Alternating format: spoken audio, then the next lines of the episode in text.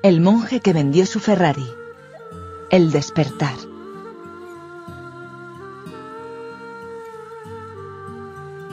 Se derrumbó en mitad de una testada sala de tribunal. Era uno de los más sobresalientes abogados procesales de este país.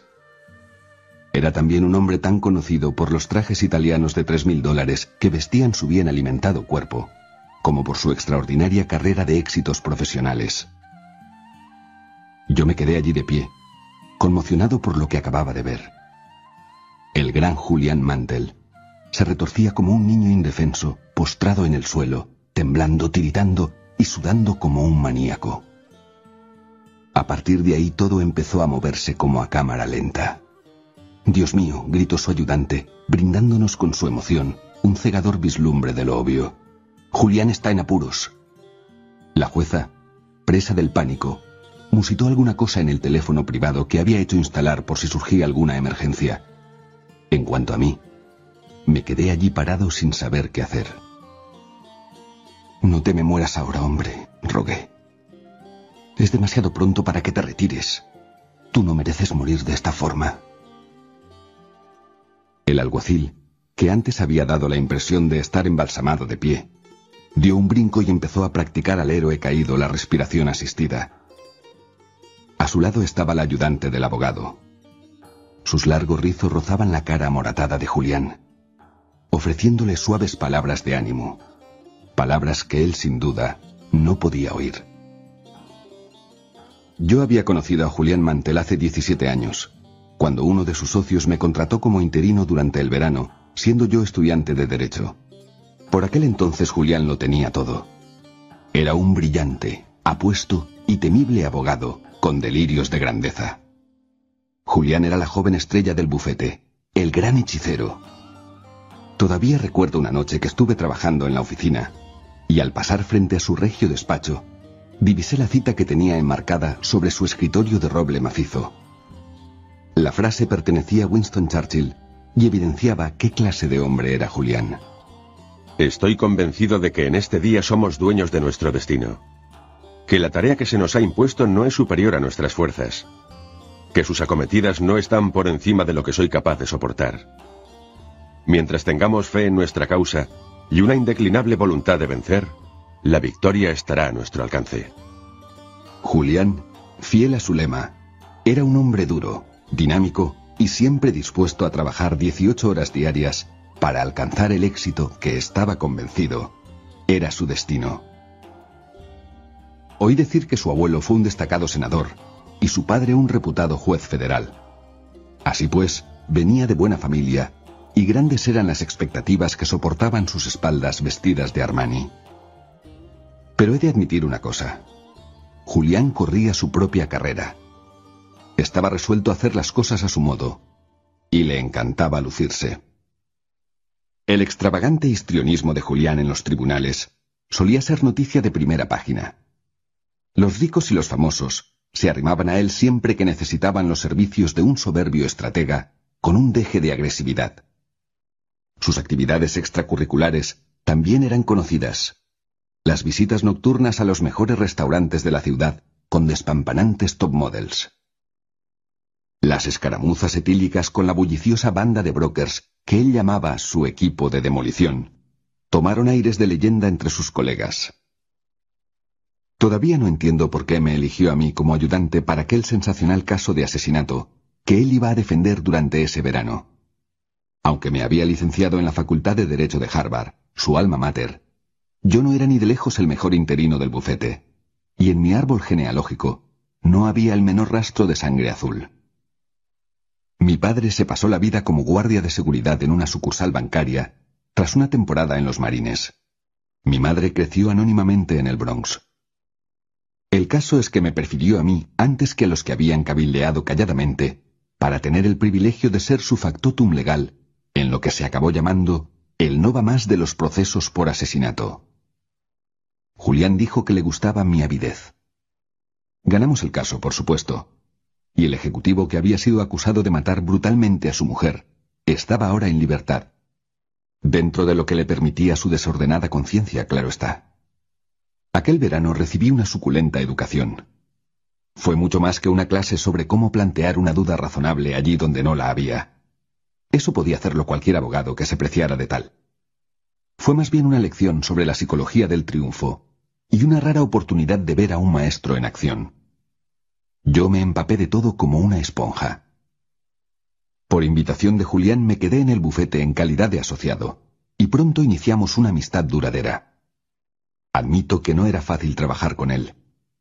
Ser su ayudante solía convertirse en un ejercicio de frustración, lo que comportaba más de una pelea a gritos a altas horas de la noche. O lo hacías a su modo, o te quedabas en la calle. Julián no podía equivocarse nunca.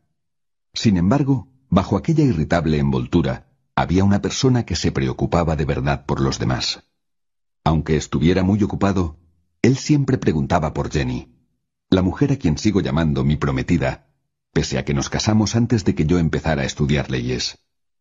Al saber por otro interino que yo estaba pasando apuros económicos, Julián se ocupó de que me concedieran una generosa beca de estudios. Es verdad que le gustaba ser implacable con sus colegas, pero jamás dejó de lado a un amigo. El verdadero problema era que Julián estaba obsesionado con su trabajo. Durante los primeros años, justificaba su dilatado horario afirmando que lo hacía por el bien del bufete y que tenía previsto tomarse un mes de descanso el próximo invierno para irse a las Islas Caimán. Pero el tiempo pasaba, y a medida que se extendía su fama de abogado brillante, su cuota de trabajo no dejaba de aumentar. Los casos eran cada vez mayores y mejores, y Julián, que era de los que nunca se amilanan, continuó forzando la máquina. En sus escasos momentos de tranquilidad, reconocía que no era capaz de dormir más de dos horas seguidas, sin despertar sintiéndose culpable de no estar trabajando en un caso. Pronto me di cuenta de que a Julián le consumía la ambición. Necesitaba más prestigio, más gloria, más dinero. Sus éxitos, como era de esperar, fueron en aumento. Consiguió todo cuanto la mayoría de la gente puede desear una reputación profesional de campanillas con ingresos millonarios, una mansión espectacular en el barrio preferido de los famosos, un avión privado, una casa de vacaciones en una isla tropical y su más preciada posesión, un reluciente Ferrari rojo aparcado en su camino particular. Pero yo sabía que las cosas no eran tan idílicas como parecía desde fuera. Si me percaté de las señales de una caída inminente, fue no porque mi percepción fuera mayor que la del resto del bufete, sino simplemente porque yo era quien pasaba más horas con él. Siempre estábamos juntos porque siempre estábamos trabajando, ya un ritmo que no parecía menguar. Siempre había otro caso espectacular en perspectiva. Para Julián, los preparativos nunca eran suficientes. ¿Qué pasaría si el juez hacía tal o cual pregunta, no lo quisiera Dios? ¿Qué pasaría si nuestra investigación no era del todo perfecta? ¿Y si le sorprendían en mitad de la vista como al ciervo cegado por el resplandor de unos faros? Al final, yo mismo me vi metido hasta el cuello en su mundo de trabajo. Éramos dos esclavos del reloj, metidos en la sexagésimo cuarta planta de un monolito de acero y cristal, mientras la gente cuerda estaba en casa con sus familias, pensando que teníamos el mundo agarrado por la cola, cegados por una ilusoria versión del éxito. Cuanto más tiempo pasaba con Julián, más me daba cuenta de que se estaba hundiendo progresivamente. Parecía tener un deseo de muerte. Nada le satisfacía. Al final su matrimonio fracasó. Ya no hablaba con su padre, y aunque lo tenía todo, aún no había encontrado lo que estaba buscando y eso se le notaba emocional, física y espiritualmente. A sus 53 años, Julián tenía aspecto de septuagenario.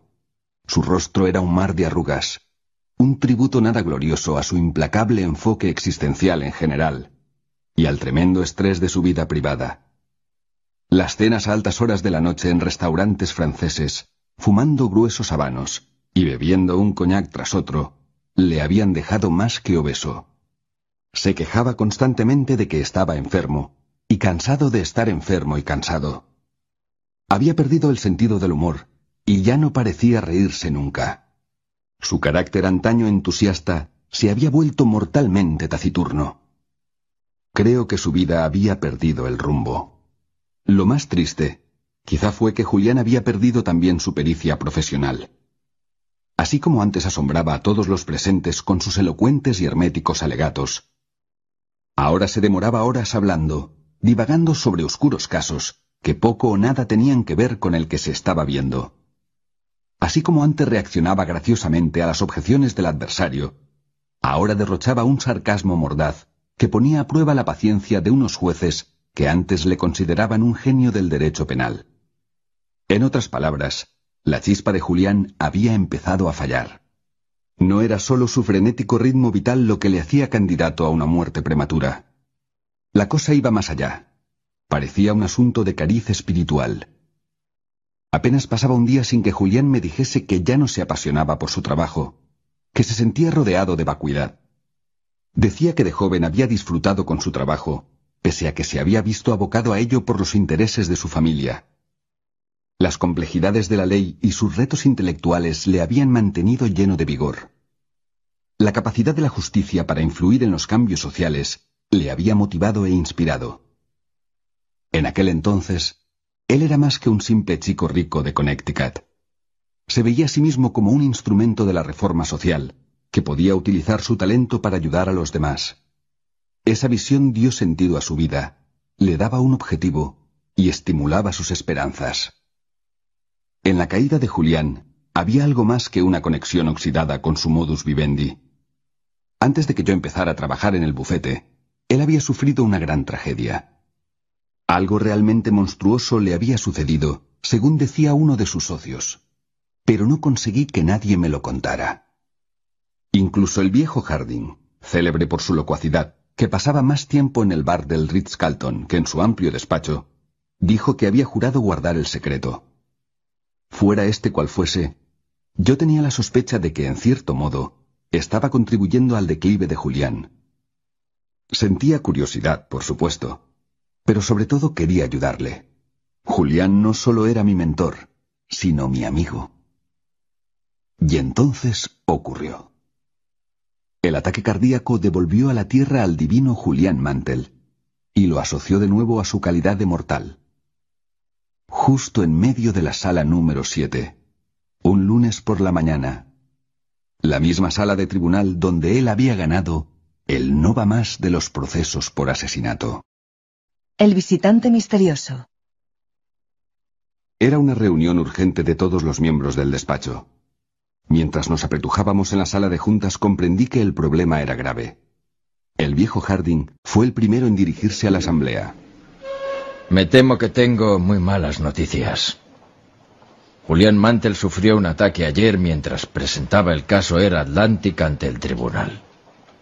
Ahora se encuentra en la unidad de cuidados intensivos, pero los médicos me han dicho que su estado se ha estabilizado y que se recuperará. Sin embargo, Julián ha tomado una decisión que todos ustedes deben saber. Ha decidido abandonar el bufete y renunciar al ejercicio de su profesión. Ya no volverá a trabajar con nosotros. Me quedé de una pieza.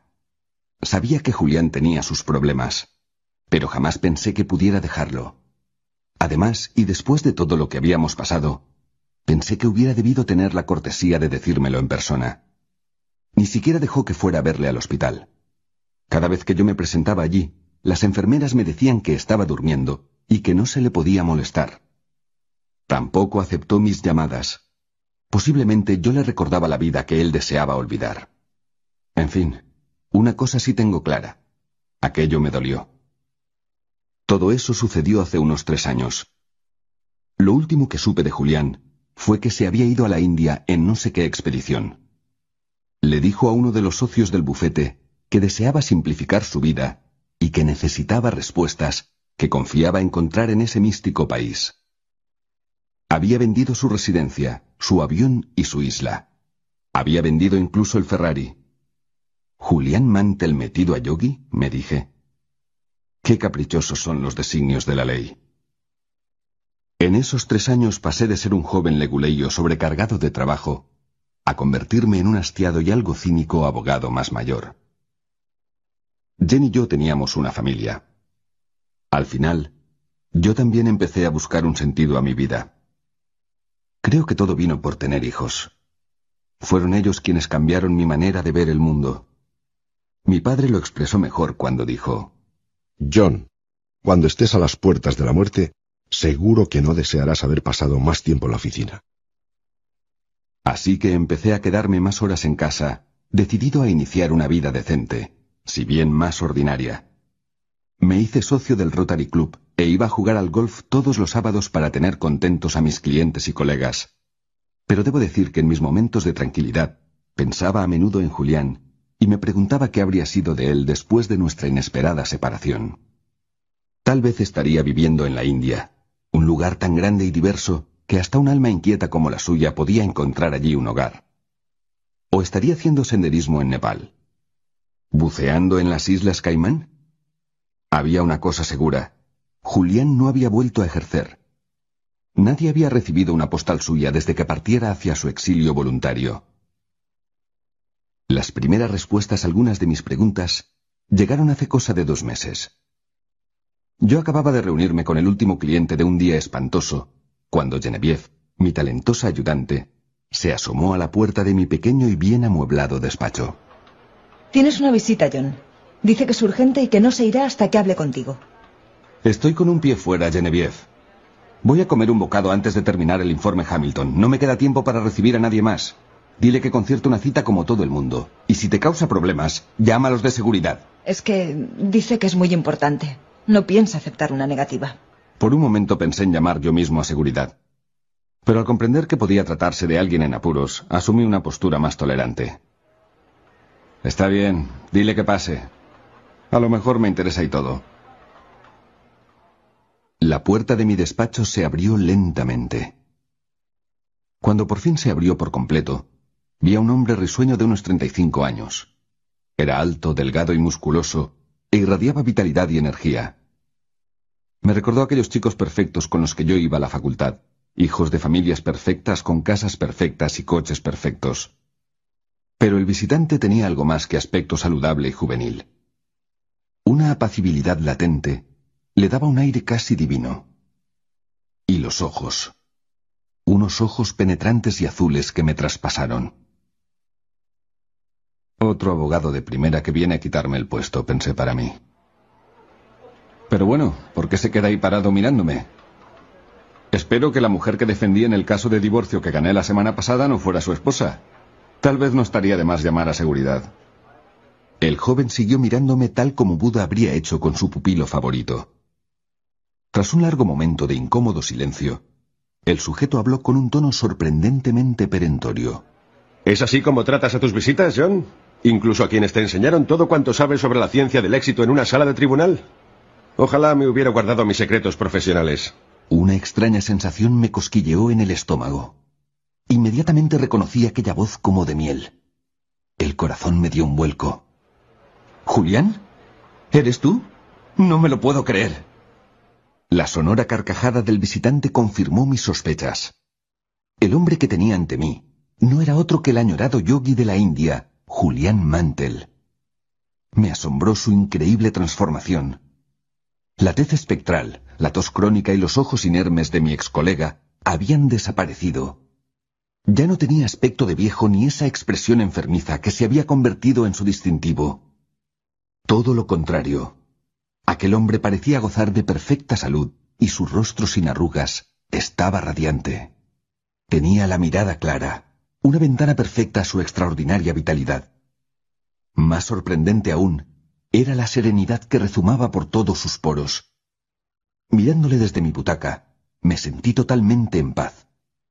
Julián ya no era el ansioso abogado de primera categoría que trabajaba en un bufete de campanillas. No. Este hombre era un juvenil, vital y risueño modelo de cambio. La milagrosa transformación de Julián Mantel. Yo no salía de mi asombro. ¿Cómo podía alguien que solo unos años atrás parecía un viejo verse ahora tan enérgico y tan vivo? ¿Alguna droga mágica le había permitido beber de la fuente de la juventud? ¿Cuál era la causa de este extraordinario cambio de personalidad? Fue Julián quien habló primero. Me dijo que el mundo hipercompetitivo de la abogacía se había cobrado su precio no solo física y emocionalmente, sino también en lo espiritual. El ritmo trepidante y las incesantes exigencias del trabajo le habían agotado por completo. Admitió que igual que su cuerpo se venía abajo, su mente había perdido brillo. El infarto no fue sino un síntoma de un problema más hondo. La presión constante y el extenuante trabajo de un abogado de primera categoría habían destruido a sí mismo su más importante y quizá más humana cualidad, su espíritu. Cuando su médico le planteó el ultimátum de renunciar a la abogacía o renunciar a la vida, Julián creyó ver una oportunidad de oro de revivar el fuego interior que había conocido de joven, un fuego que había ido extinguiéndose a medida que el derecho pasó de ser un placer a volverse un negocio. Julián se entusiasmó visiblemente al explicar cómo había vendido todas sus posesiones materiales antes de partir rumbo a la India, un país cuya cultura ancestral y tradición mística le habían fascinado siempre. Viajó de aldea en aldea, a veces a pie, otras en tren, aprendiendo nuevas costumbres, contemplando paisajes eternos, llamando cada vez más aquel pueblo que irradiaba calidez, bondad y una perspectiva refrescante sobre el verdadero significado de la vida. Incluso los más desposeídos abrían su casa y su corazón a aquel cauteloso visitante de Occidente. A medida que pasaban las semanas en aquel prodigioso entorno, Julián empezó a sentirse nuevamente vivo, quizá por primera vez desde que era niño. Pronto recuperó su curiosidad innata y su chispa creativa, así como su entusiasmo y sus ganas de vivir. Empezó a sentirse más jovial y sereno, y recuperó algo más, la risa. Aunque Julián había disfrutado hasta el último minuto de su estancia en aquel exótico país, dijo también que su viaje fue algo más que unas meras vacaciones para despejar una mente sobrecargada. Describió su temporada en la India como una odisea personal del yo, confiándome que estaba dispuesto a descubrir quién era realmente y qué sentido tenía su vida antes de que fuera demasiado tarde. Para ello, su máxima prioridad era seguir el ejemplo de la enorme reserva de sabiduría aportada por aquella cultura y vivir una vida más plena, esclarecida y gratificante. No quiero pasarme de original, John, pero fue como si hubiera recibido una orden interior, algo que me decía que debía iniciar un viaje espiritual a fin de reavivar esa chispa que había perdido. Fueron años muy liberadores. Cuanto más exploraba, más oía hablar de unos monjes hindúes que habían sobrepasado la centena, Monjes que pese a su avanzada edad, conservaban toda su energía, vitalidad y juventud. Cuanto más viajaba, más cosas había de yogis longevos que habían conseguido dominar el arte del control mental y el despertar espiritual.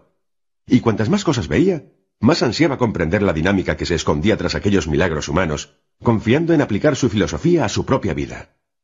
Durante las primeras etapas del viaje, Julián buscó a conocidos y respetados profesores. Me dijo que todos sin excepción le recibieron con los brazos y los corazones abiertos, compartiendo con él todos los conocimientos que habían absorbido en sus largas vidas de callada contemplación sobre los más sublimes temas relacionados con la existencia. Julián trató de describir la belleza de los templos antiguos esparcidos por el místico paisaje de la India, edificios que parecían leales guardianes de la sabiduría de los tiempos. Dijo también que le emocionó la sacralidad de aquellos lugares.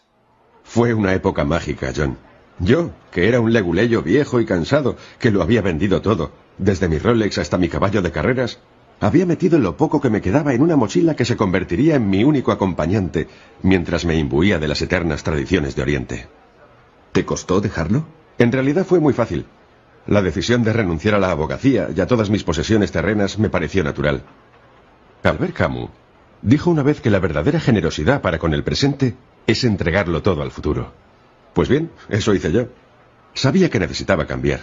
Así que decidí escuchar a mi corazón y hacerlo por todo lo alto. Mi vida se volvió mucho más sencilla y plena en cuanto dejé atrás el bagaje de mi pasado. Tan pronto prescindí de los grandes placeres de la vida, empecé a disfrutar de los pequeños, como ver un cielo estrellado al claro de luna, o empaparme de sol en una gloriosa mañana de verano. Además, la India es un lugar tan estimulante intelectualmente que apenas pensé en lo que había dejado atrás. Estos encuentros iniciales con los sabios y eruditos de esa cultura exótica no proporcionaron, pese a ser intrigantes, el saber que Julián ansiaba. Las enseñanzas que él buscaba para cambiar su vida le rehuyeron en esa primera parte de su Odisea. El primer paso real no llegó hasta que Julián llevaba siete meses en la India. Fue estando en Cachemira, un místico estado que parece dormir al pie de la cordillera del Himalaya, cuando tuvo la suerte de conocer al yogi Krishnan. Aquel hombre frágil de cabeza rapada también había sido abogado en su anterior reencarnación, como solía decir con una sonrisa poblada de dientes. Harto del ritmo febril que caracteriza la vida de la moderna Nueva Delhi, también él renunció a sus posesiones para retirarse a un mundo de extrema sencillez. Convertido en cuidador del templo de la aldea, Krishnan dijo que había llegado a conocerse a sí mismo y a saber cuál era su meta en la vida. Estaba cansado de que mi vida fuera como unas maniobras militares. Me di cuenta de que mi misión es servir a los demás y contribuir de algún modo a hacer de este mundo un lugar mejor. Ahora vivo para dar. Paso los días y las noches en el templo, viviendo de forma austera, pero gratificante. Comparto mis logros con todo aquel que acude a rezar. No soy más que un hombre que ha encontrado su alma. Julián contó su historia a aquel exabogado. Le habló de su vida de privilegios, de su avidez de riquezas y su obsesión por el trabajo. Reveló con gran emoción su lucha interior y la crisis espiritual que había experimentado cuando la brillante luz de su vida empezó a fluctuar al viento de una vida disipada. Yo también he recorrido ese camino, amigo mío. Yo también he sentido ese mismo dolor pero he aprendido que todo sucede por alguna razón. Todo suceso tiene un porqué y toda adversidad nos enseña una lección. He comprendido que el fracaso, sea personal, profesional o incluso espiritual, es necesario para la expansión de la persona. Aporta un crecimiento interior y un sinfín de recompensas psíquicas. Nunca lamentes tu pasado. Acéptalo como el maestro que es. Tras oír estas palabras, Julián sintió un gran alborozo. Quizá había encontrado en el yogi Krishnan al mentor que andaba buscando. ¿Quién mejor que otro exabogado que gracias a su propia odisea espiritual había hallado una vida plena para enseñarle los secretos de una existencia llena de equilibrio y satisfacción? Necesito tu ayuda, Krishnan. Necesito aprender a construir una vida de plenitud. Será un honor ayudarte en lo que pueda, pero ¿puedo hacerte una sugerencia? Por supuesto. Desde que estoy al cuidado de este templo, he oído hablar mucho de un grupo de sabios que vive en las cumbres del Himalaya. Dice la leyenda que han descubierto una especie de sistema para mejorar profundamente la vida de cualquier persona.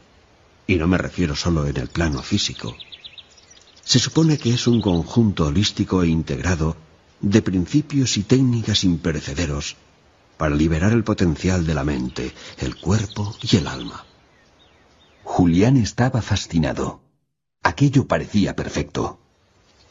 ¿Y dónde viven esos monjes? Nadie lo sabe. Y yo ya soy demasiado viejo para iniciar su búsqueda. Pero te diré una cosa, amigo mío. Muchos han tratado de encontrarlos y muchos han fracasado con trágicas consecuencias. Las cumbres del Himalaya son muy traicioneras. Incluso los escaladores más avezados son impotentes ante sus estragos naturales. Pero si lo que buscas son las llaves de oro, de la salud, la felicidad y la realización interior, yo no tengo ese saber. Ellos sí. Julián, que no se rinde fácilmente, presionó al yogi. ¿Estás seguro de que no sabes dónde viven? Lo único que puedo decirte es que la gente de esta aldea los conoce como los grandes sabios de Sivana. En su mitología, Sivana significa oasis de esclarecimiento. Estos monjes son venerados como si fueran divinos por constitución e influencia. Si supiera dónde encontrarlos, estaría obligado a decírtelo. Pero sinceramente, no lo sé. De hecho, no lo sabe nadie. A la mañana siguiente, cuando los primeros rayos de sol empezaron a bailar en el horizonte, Julián se puso en camino hacia la tierra perdida de Sivana. Al principio pensó en contratar a un Sherpa para que le ayudara en su ascensión, pero por algún motivo, su instinto le dijo que aquel viaje debería hacerlo solo. Y así, quizá por primera vez en su vida prescindió de los grilletes de la razón y decidió confiar en su intuición. Se sentía más seguro así. De alguna manera sabía que encontraría lo que estaba buscando. Así pues, con celo misionero, inició su escalada. Los primeros días no presentaron dificultad. A veces encontraba a alguno de los alegres lugareños del pueblo de más abajo, caminando por un sendero en busca quizá de madera para tallar, o del santuario que aquel lugar ofrecía a quienes se atrevían a aventurarse tan cerca del cielo. Otras veces caminaba solo, empleando el tiempo para reflexionar sobre dónde había estado a lo largo de su vida y hacia dónde se dirigía ahora. El pueblo no era ya más que un puntito en aquel maravilloso lienzo de esplendor natural. La majestuosidad de los picos nevados del Himalaya hizo que su corazón latiera más deprisa, dejándole temporalmente sin aliento. Julián se sintió uno con el entorno. Esa clase de relación que dos viejos amigos pueden disfrutar después de muchos años de escuchar los mutuos pensamientos y de reírse los chistes. El aire puro de la montaña despejó su mente y dio vigor a su espíritu. Después de haber dado la vuelta al mundo en varias ocasiones, Julián creía haberlo visto todo. Pero jamás había contemplado tanta belleza. Aquel momento mágico fue como un exquisito tributo a la sinfonía de la naturaleza. Se sintió a la vez alborozado, jubiloso y despreocupado. Y fue allí, con la humanidad a sus pies, cuando Julián se aventuró a salir de la cómoda envoltura de lo ordinario, para iniciar su exploración del reino de lo extraordinario. Todavía recuerdo las palabras que me pasaban por la mente. Pensé que, en definitiva, la vida consiste en tomar opciones. El destino de cada uno de nosotros depende de las opciones que tomamos, y yo estaba seguro de que había tomado la correcta. Sabía que mi vida no volvería a ser igual, y que algo fascinante, quizá incluso milagroso, estaba a punto de sucederme. Fue un despertar sorprendente. Mientras Julián escalaba las enrarecidas regiones del Himalaya, empezó a sentirse nervioso. Pero fue un nerviosismo positivo, como el que sentía en un baile de gala o justo antes de empezar un caso excitante, y los fotógrafos me perseguían por la escalinata de los tribunales. Y aunque no contaba con un guía ni con un mapa de la zona, el camino estaba claro, y un estrecho sendero me fue llevando montaña arriba hacia los confines de aquella región. Fue como si tuviera una especie de brújula interior que me iba empujando hacia mi destino. Creo que no hubiera podido detenerme, aunque lo hubiera querido. Julián estaba entusiasmado. Sus palabras brotaban como un torrente. Dos días más siguió la ruta que esperaba podía llevarlo a Sivana y en ese tiempo pensó en su vida pasada.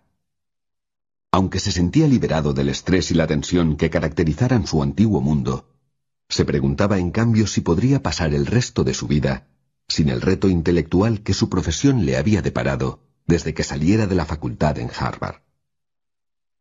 Sus pensamientos vagaron después a su suntuoso despacho en un resplandeciente rascacielos del centro y a la idílica casa de veraneo que había vendido por una miseria. Pensó en los viejos amigos con que frecuentaba los mejores restaurantes. Pensó también en su preciado Ferrari y en la sensación que le daba poner el motor en marcha y sentirse al mando de un poderoso vehículo. Mientras se adentraba más y más en aquel místico paraje, sus reflexiones sobre el pasado se vieron interrumpidas por las maravillas que veía. Fue mientras meditaba sobre la belleza de la naturaleza cuando algo sorprendente sucedió.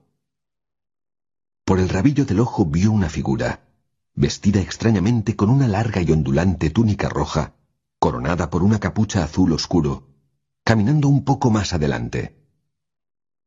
A Julián le sobresaltó ver a alguien más en aquel lugar remoto al que había llegado tras siete agotadores días. Como se hallaba a muchos kilómetros de toda civilización, y aún no estaba seguro de que Sivana fuera un destino encontrable, gritó a su compañero de escalada. La figura no solo no respondió, sino que apretó el paso sin siquiera mirarlo. Al poco rato el misterioso viajero echó a correr su túnica roja flameando graciosamente a su espalda. Por favor, amigo.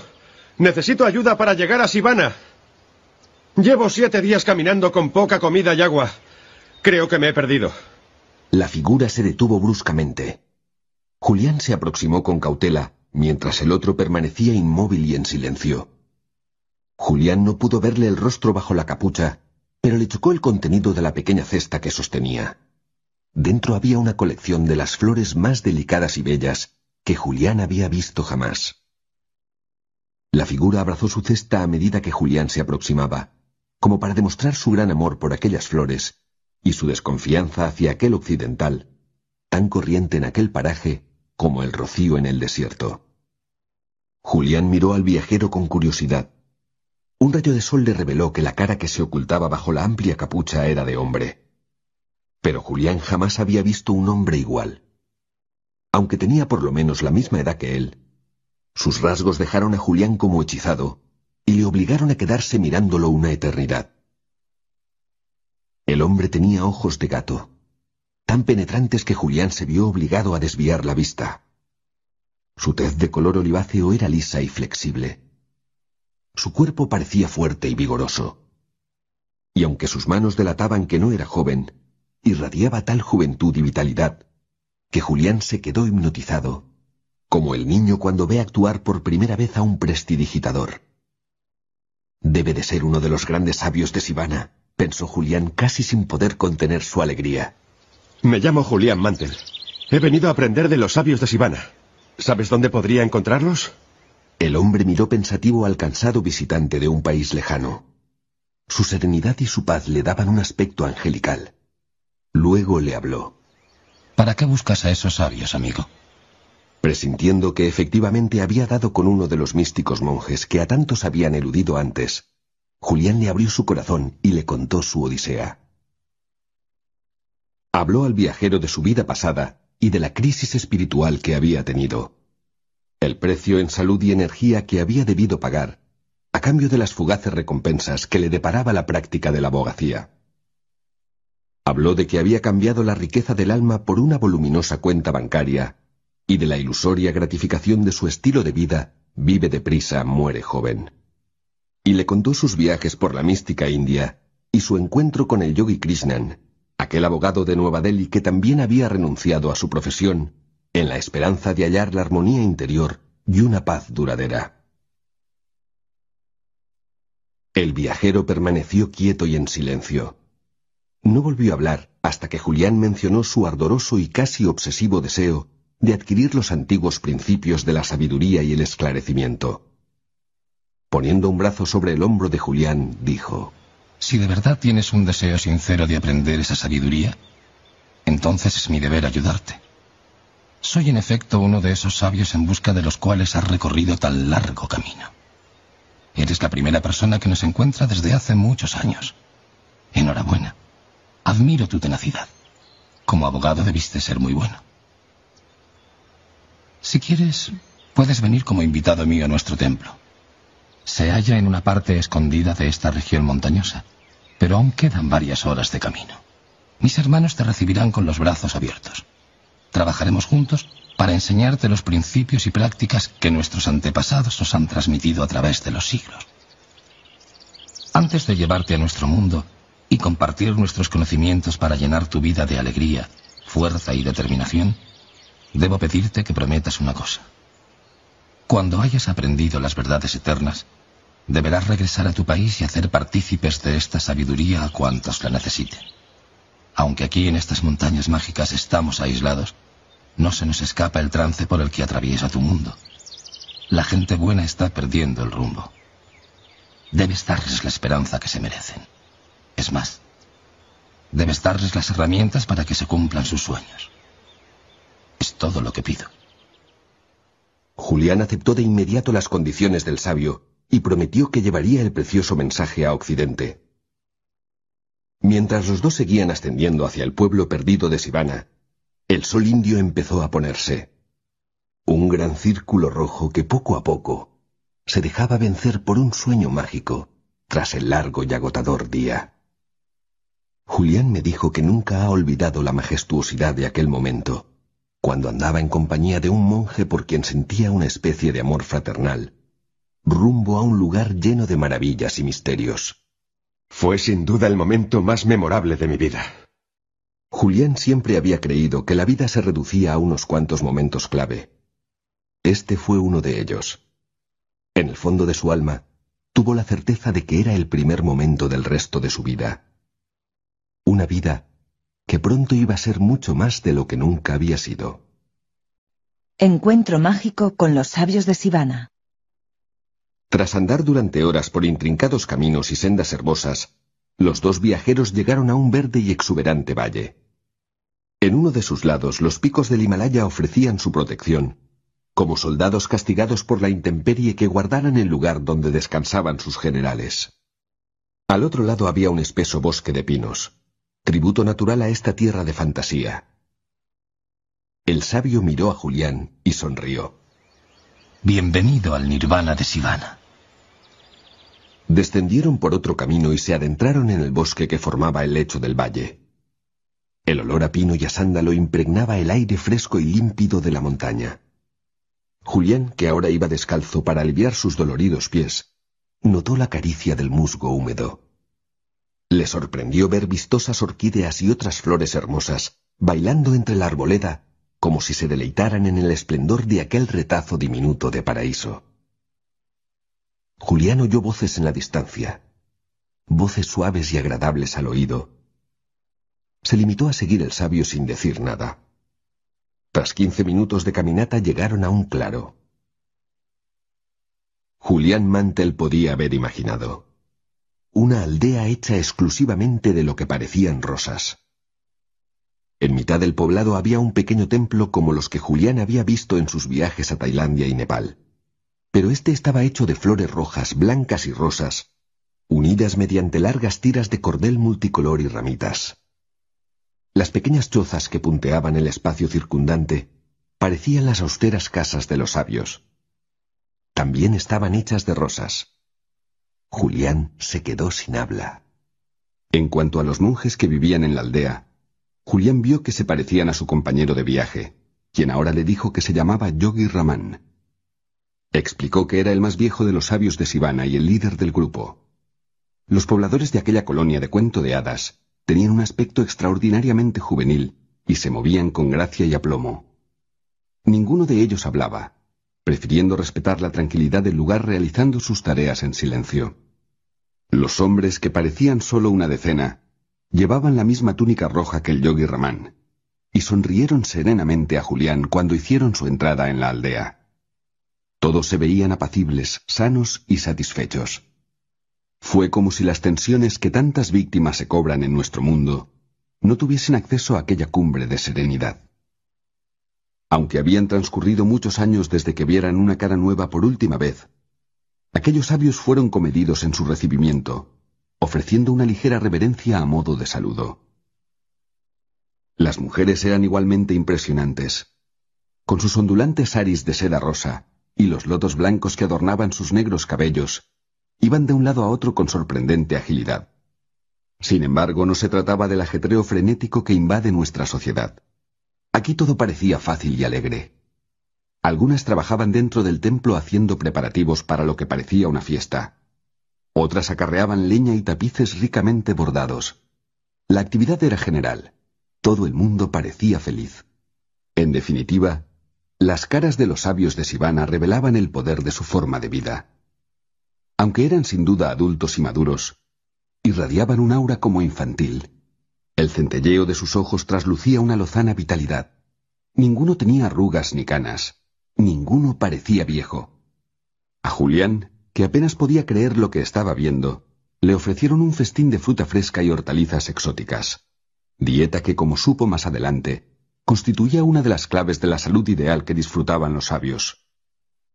Tras la comida, el yogi Ramán acompañó a Julián hasta sus aposentos. Una cabaña cubierta de flores, donde había una pequeña cama con un bloc vacío a modo de diario. Aquella sería su casa. Aunque para Julián aquel mundo mágico de Sivana era una absoluta novedad, Tenía sin embargo la sensación de que era un poco como volver a casa, un regreso a un paraíso que hubiera conocido mucho tiempo atrás. Aquella aldea de rosas no le resultaba del todo extraña. Su intuición le decía que su sitio estaba allí, aunque fuera durante un corto periodo. Ese iba a ser el lugar donde él reavivaría el fuego que había conocido antes de que la abogacía le privara del alma. Un santuario donde su maltrecho espíritu podría empezar a sanar. Y así empezó la vida de Julián entre los sabios de Sibana. Una vida de sencillez, serenidad y armonía. Lo mejor estaba aún por venir. El alumno espiritual de los sabios. Los sueños de los grandes soñadores jamás llegan a cumplirse. Siempre son superados. Alfred Lord, Whitehead. Eran las ocho de la tarde y yo aún no había preparado mi alegato para el día siguiente. Estaba fascinado por la experiencia de aquel antiguo guerrero de la abogacía que había cambiado radicalmente de vida después de convivir y estudiar con aquellos sabios maravillosos del Himalaya. ¡Qué extraordinaria transformación! Me pregunté si los secretos aprendidos por Julián en aquel remoto rincón de la India podrían también elevar la calidad de mi vida y colmar mi propia sensación de estupor ante el mundo en que vivimos. Cuanto más escuchaba a Julián, más me daba cuenta de que mi alma se había ido oxidando. ¿Qué había sido de aquel increíble apasionamiento con que yo lo abordaba todo cuando era más joven? Entonces hasta la cosa más sencilla me llenaba de alegría.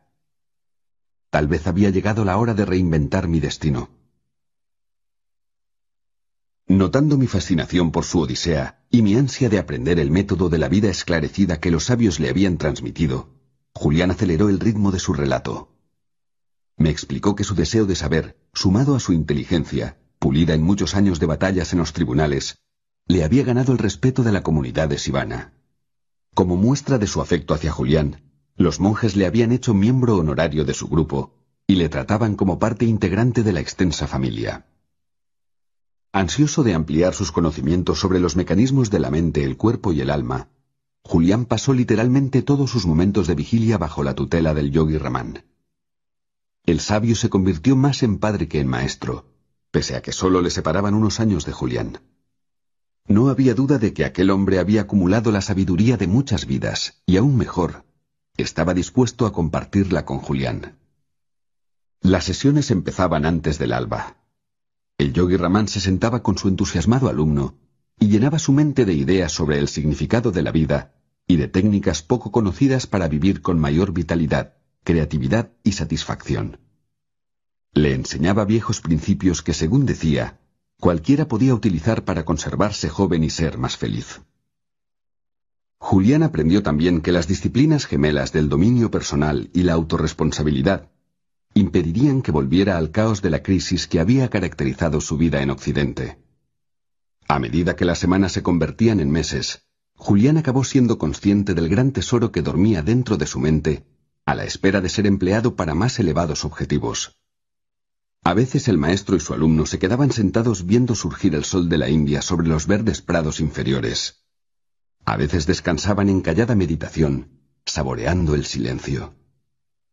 Otras paseaban entre los pinos hablando de temas filosóficos y disfrutando del placer de la compañía mutua. Julián dijo que los primeros indicios de su expansión personal llegaron a las tres semanas de estar con los sabios. Empezó a fijarse en la belleza de las cosas más comunes. Tanto si era la maravilla de una noche estrellada, como el hechizo de una telaraña después de la lluvia, Julián lo absorbía. Dijo también que su nueva vida y las nuevas costumbres empezaron a tener un efecto grande en su mundo interior.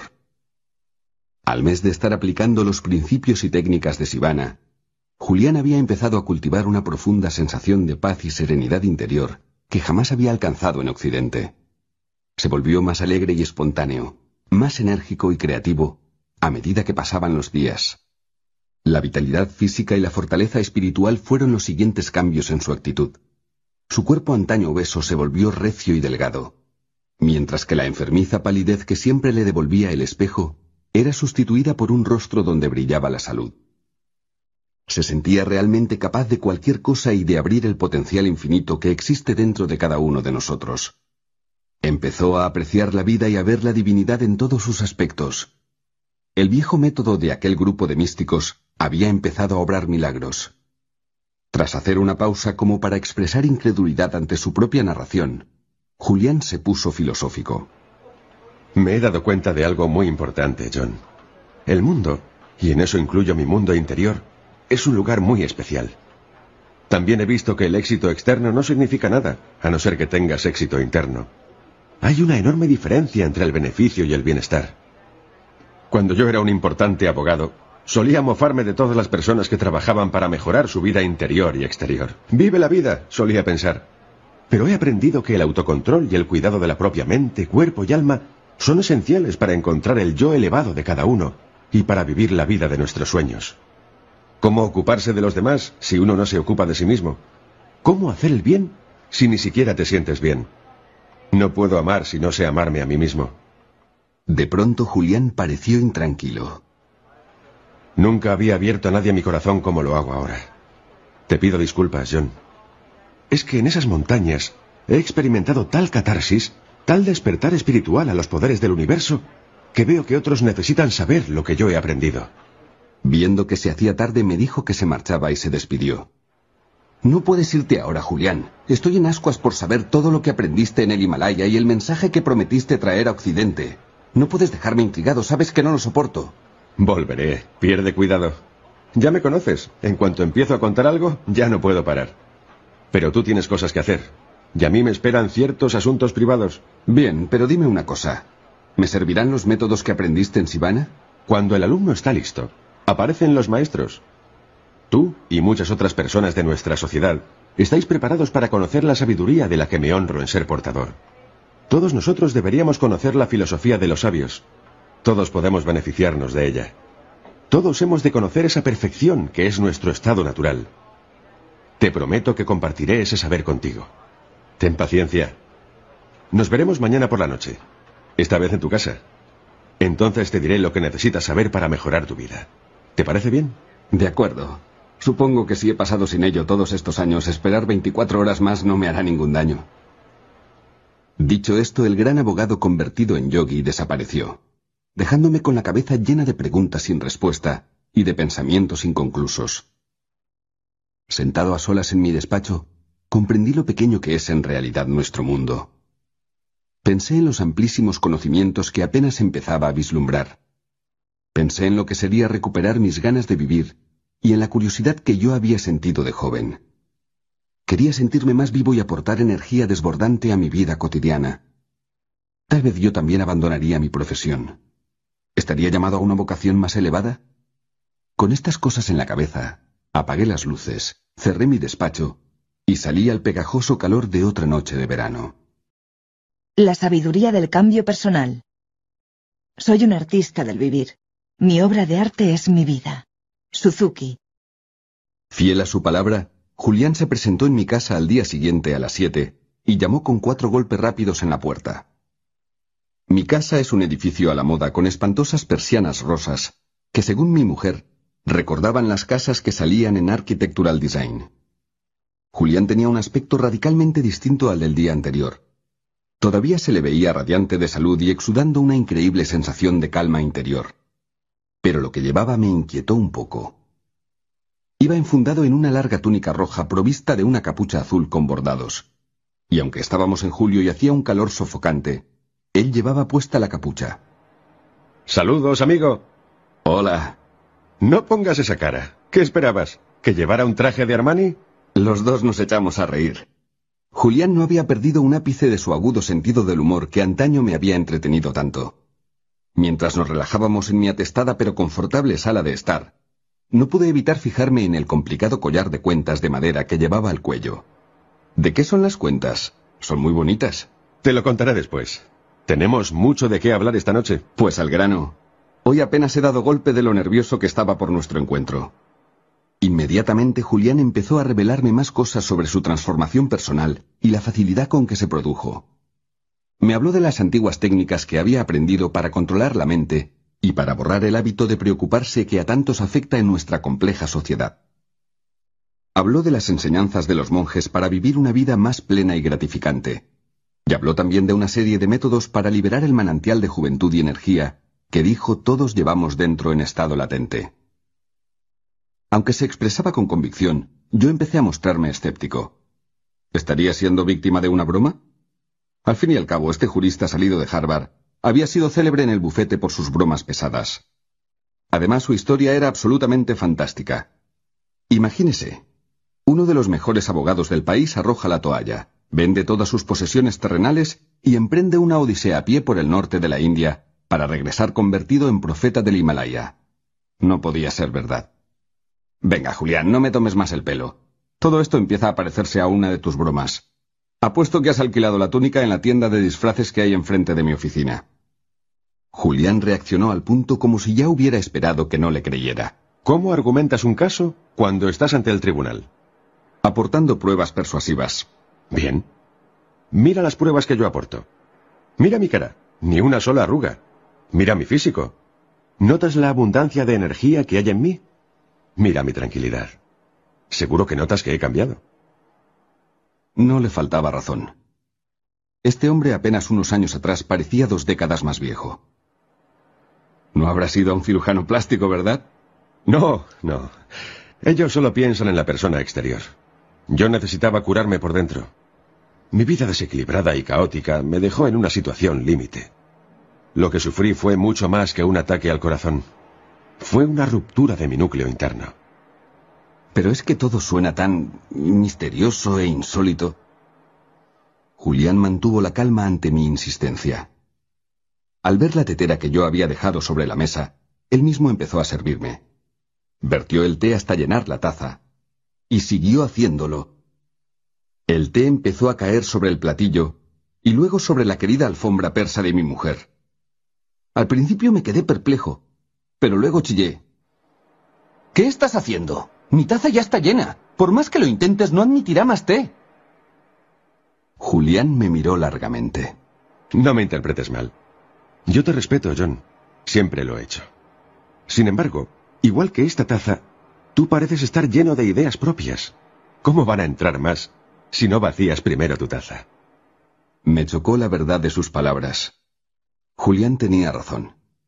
Mis años en el conservador mundo de la abogacía, haciendo siempre las mismas cosas, con la misma gente que pensaba las mismas cosas cada día, habían llenado mi taza hasta el borde. Jenny siempre me estaba diciendo que deberíamos conocer gente nueva y explorar nuevas cosas. Ojalá fueras un poco más aventurero, John, solía decirme. Ya no recordaba cuándo fue la última vez que leí un libro que no tuviera que ver con leyes. Mi profesión era toda mi vida. Empecé a comprender que el mundo al que estaba acostumbrado había embotado mi creatividad y limitado mi visión del mundo. De acuerdo, entiendo lo que dices.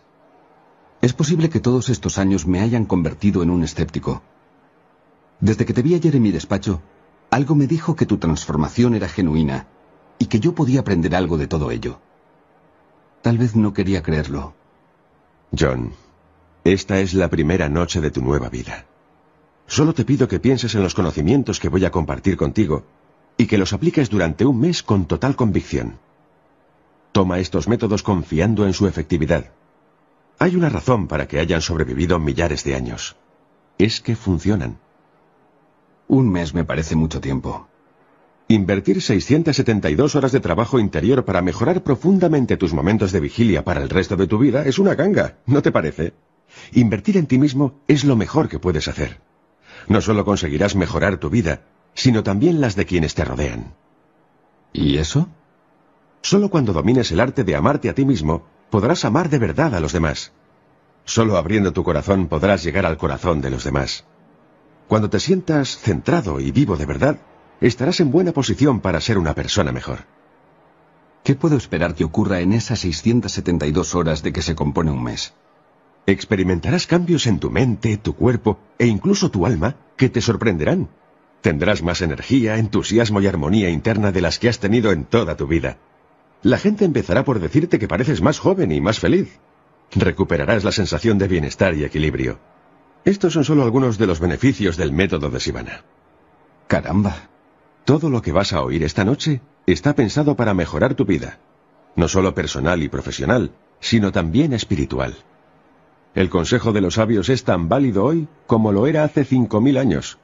No solo enriquecerá tu mundo interior, también reforzará tu mundo exterior y te hará más eficaz en todo lo que hagas. Esta sabiduría es la fuerza más poderosa que he conocido jamás.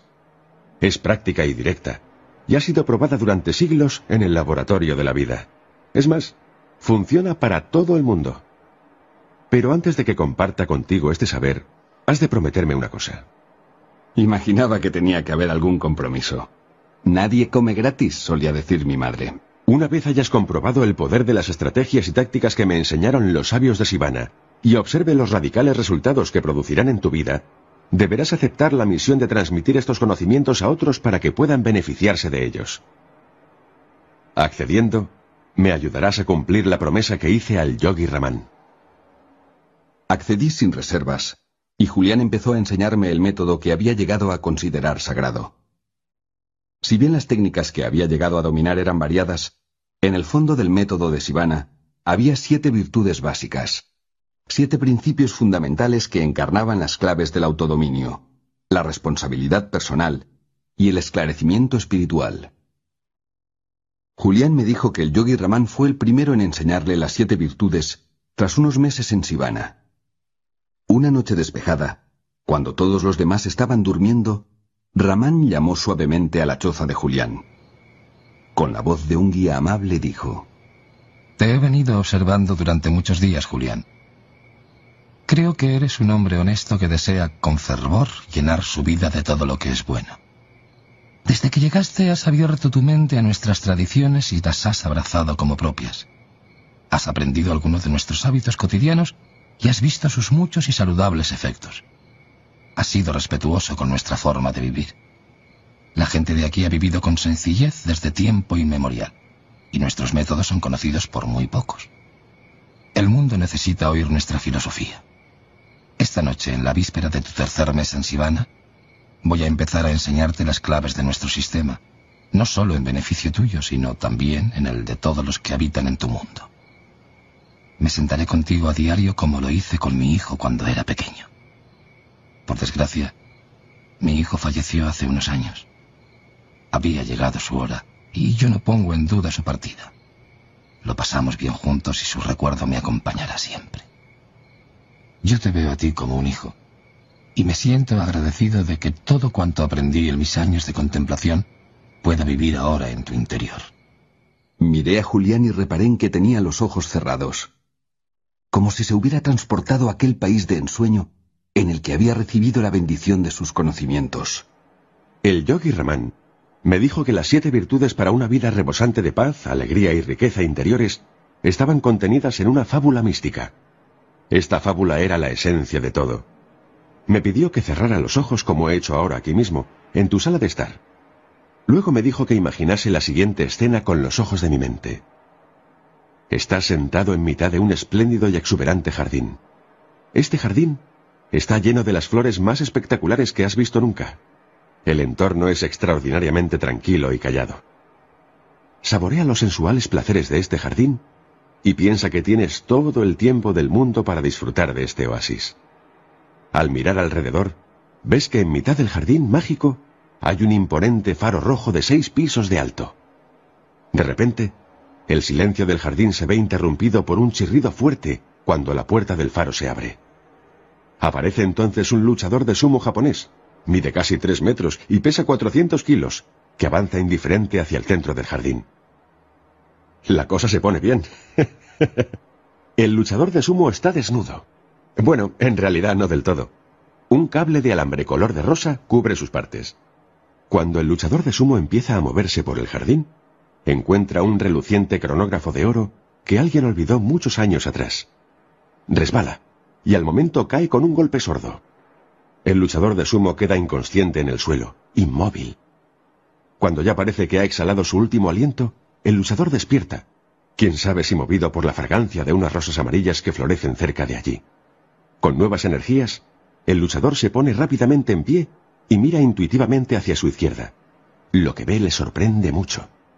A través de las matas que hay al borde mismo del jardín, observa un largo y serpenteante camino cubierto por millones de hermosos diamantes. Algo parece impulsar al luchador a tomar esa senda, y dicho sea en su honor, así lo hace.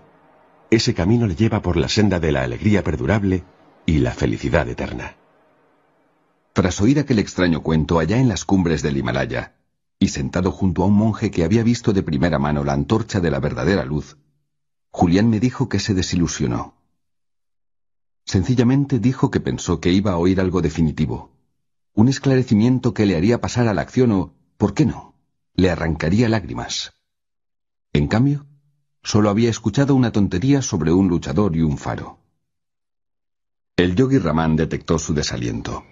Nunca descuides el poder de la sencillez. Puede que esta historia no sea el discurso sofisticado que esperabas, pero su mensaje contiene un mundo de sensibilidad y su objeto es puro. Desde el día que llegaste he pensado mucho en cómo iba a compartir nuestro saber contigo. Al principio pensé darte una serie de lecciones a lo largo de varios meses, pero comprendí que este enfoque tradicional no se adaptaba a la naturaleza mágica del saber que estás a punto de recibir. Luego pensé en pedir a mis hermanos y hermanas que invirtieran un poco de tiempo contigo para introducirte en nuestra filosofía, pero tampoco era este el sistema más efectivo para que aprendieras lo que tenemos que decirte. Tras reflexionar largamente, Llegué a lo que me parece un modo muy creativo y a la vez extremadamente eficaz de enseñar el método de Sivana al completo con sus siete virtudes. Y es esta fábula. El sabio hizo una pausa y luego añadió. Al principio puede que te parezca frívolo e incluso infantil, pero te aseguro que cada elemento de la fábula encarna un principio imperecedero y contiene un profundo significado. El jardín, el faro, el luchador de sumo, el cable de color rosa, el cronógrafo, las flores y el sinuoso sendero de los diamantes son símbolos de las siete virtudes para conseguir una vida de esclarecimiento.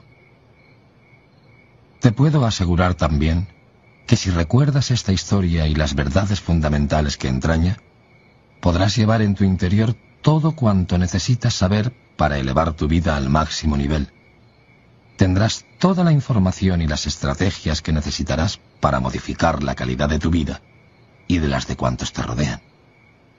Y cuando apliques a diario este saber, podrás cambiar mental, física, emocional y espiritualmente. Te pido que escribas esta pequeña historia en tu mente y que la lleves en tu corazón. Si la abrazas sin reservas, te aseguro que notarás la diferencia. Julián meditó un momento y luego me dijo, por suerte, John, así lo hice. Carl Jung escribió que la visión solo llega a ser clara cuando uno puede mirarse el corazón. El que mira hacia afuera sueña. El que mira hacia adentro despierta. Aquella noche tan especial, yo miré a mi corazón y desperté a los secretos seculares para enriquecer la mente, cultivar el cuerpo y nutrir el alma. Ahora me toca a mí compartir estos secretos contigo.